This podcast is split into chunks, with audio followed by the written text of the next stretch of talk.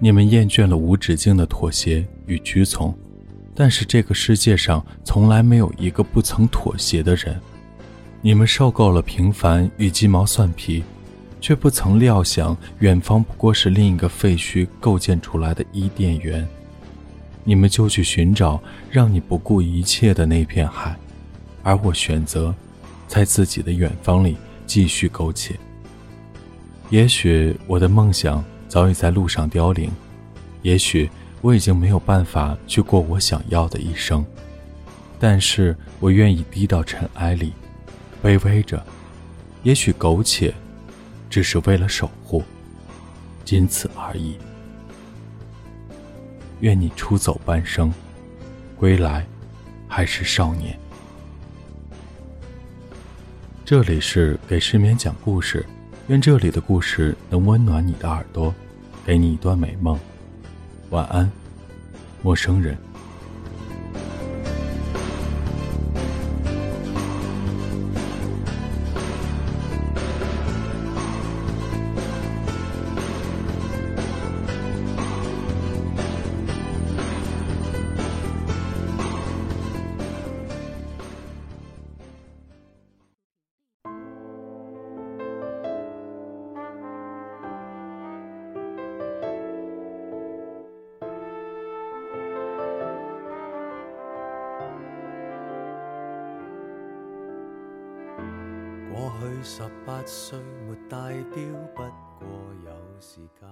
愿你出走半生，归来还是少年。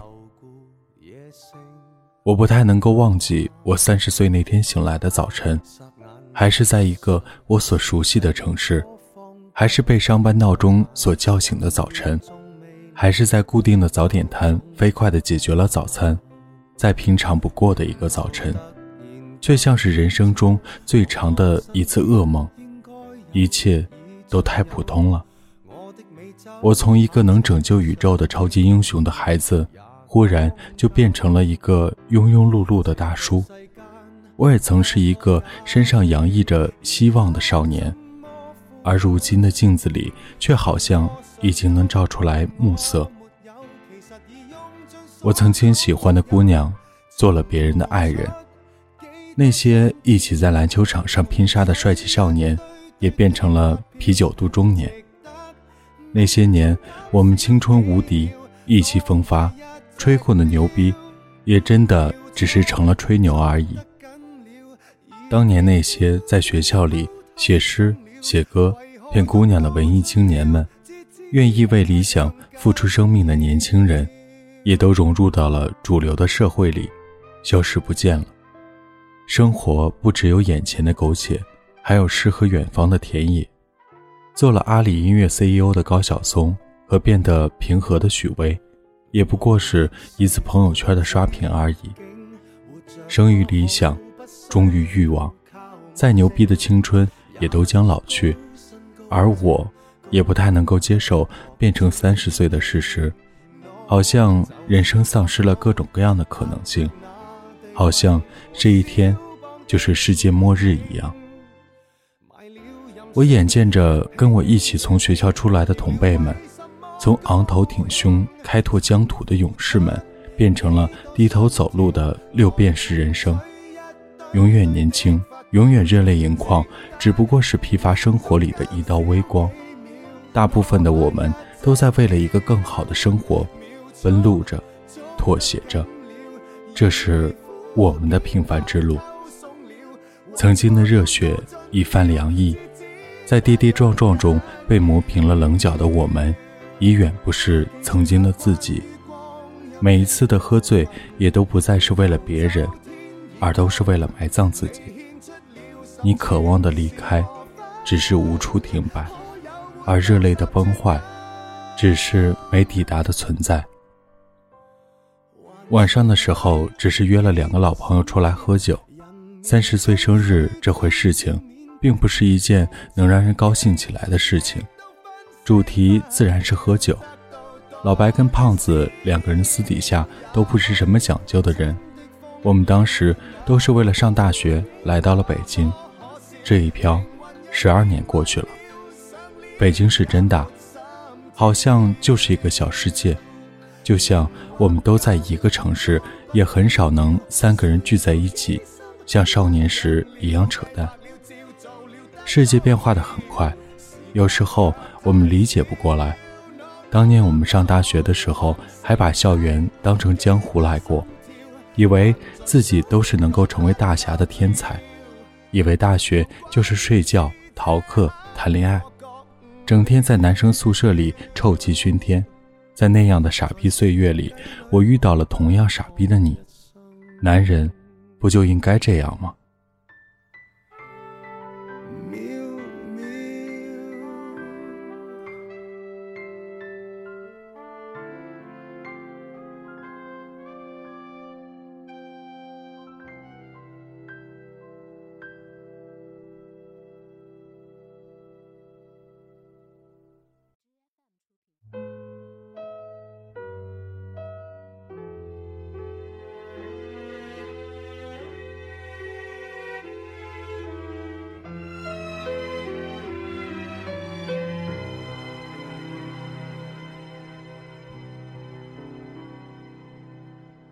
看着发黄挂墙吊钟踢踏在摇动，带动着我们个个都整天的唱着一无所有啊，戴着跟崔健同款的帽子，穿着何勇的海魂衫，聊着窦唯的八卦，聊工作。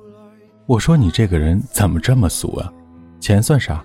我们是知识分子，社会主义的建设者，要有理想。诗和远方。那时候的姑娘也有骨气，跟穷小子们一起厮混也毫不介意。这就是爱情啊！你是人间的四月天，你是康桥里的肉波，我愿意做一棵橡树啊！那些年在姑娘面前一起吹过的牛逼，都成了我们的理想主义。回想起来，年少时的轻狂就像是一场瘟疫。我们醒过来的时候，就已经是人物皆非的当下了，一切都是失控的。比如胖子突然开始脱发了，我跟老白的身材也走形了，之前吼着叫着的尖嗓子都变得圆润了。在酒桌上，我们聊着家长里短，哪儿开了新楼盘，计划修地铁线还是学区房，最近跑了几个项目。经济大势却太差了，都没赚到什么钱。老白跟女朋友是不是打算结婚了？胖子相亲对象是不是又换茬了？喝到酣畅的时候，我自己也有些动情。还好这个城市里有你们这两个好朋友，要不然一个人真没意思。真是不知道自己他妈天天在瞎混什么。别鸡巴瞎矫情，来。走一个，为我们这十二年。胖子不是个什么会说话的人，倒满一杯就闷了下去。老白喝完酒，沉默了半晌，说了一句我很长时间都在脑海里盘旋的话：这个城市没有一盏灯是为你亮起，所以我们必须燃烧自己。还好，我们都还没有被生活打倒。志杰说着说着就哭了。那天是志杰被外派的东北欧某个国家的送别酒局上，三年前一起入职的同事们又重新聚到了一起。话匣子从刚毕业的夏天开始，每个人都滔滔不绝。我们一起笑啊笑，又在一起。什么时候突然沉默，闷几口酒？到了第二场再喝的时候。就都哭哭啼啼了，不容易，工作真他妈的不容易，生活真的狗日了。三年前，我们都是怀揣着憧憬走进了跨国企业的大门，想赤手空拳的打出来自己的一片天。但是，看看现在的彼此，一个个都是狼狈的。我们变得更加的成熟、稳重。工作上变得越来越有条理，但也只有我们这些小伙伴们才知道，这所谓的成长走的是多么的跌跌撞撞。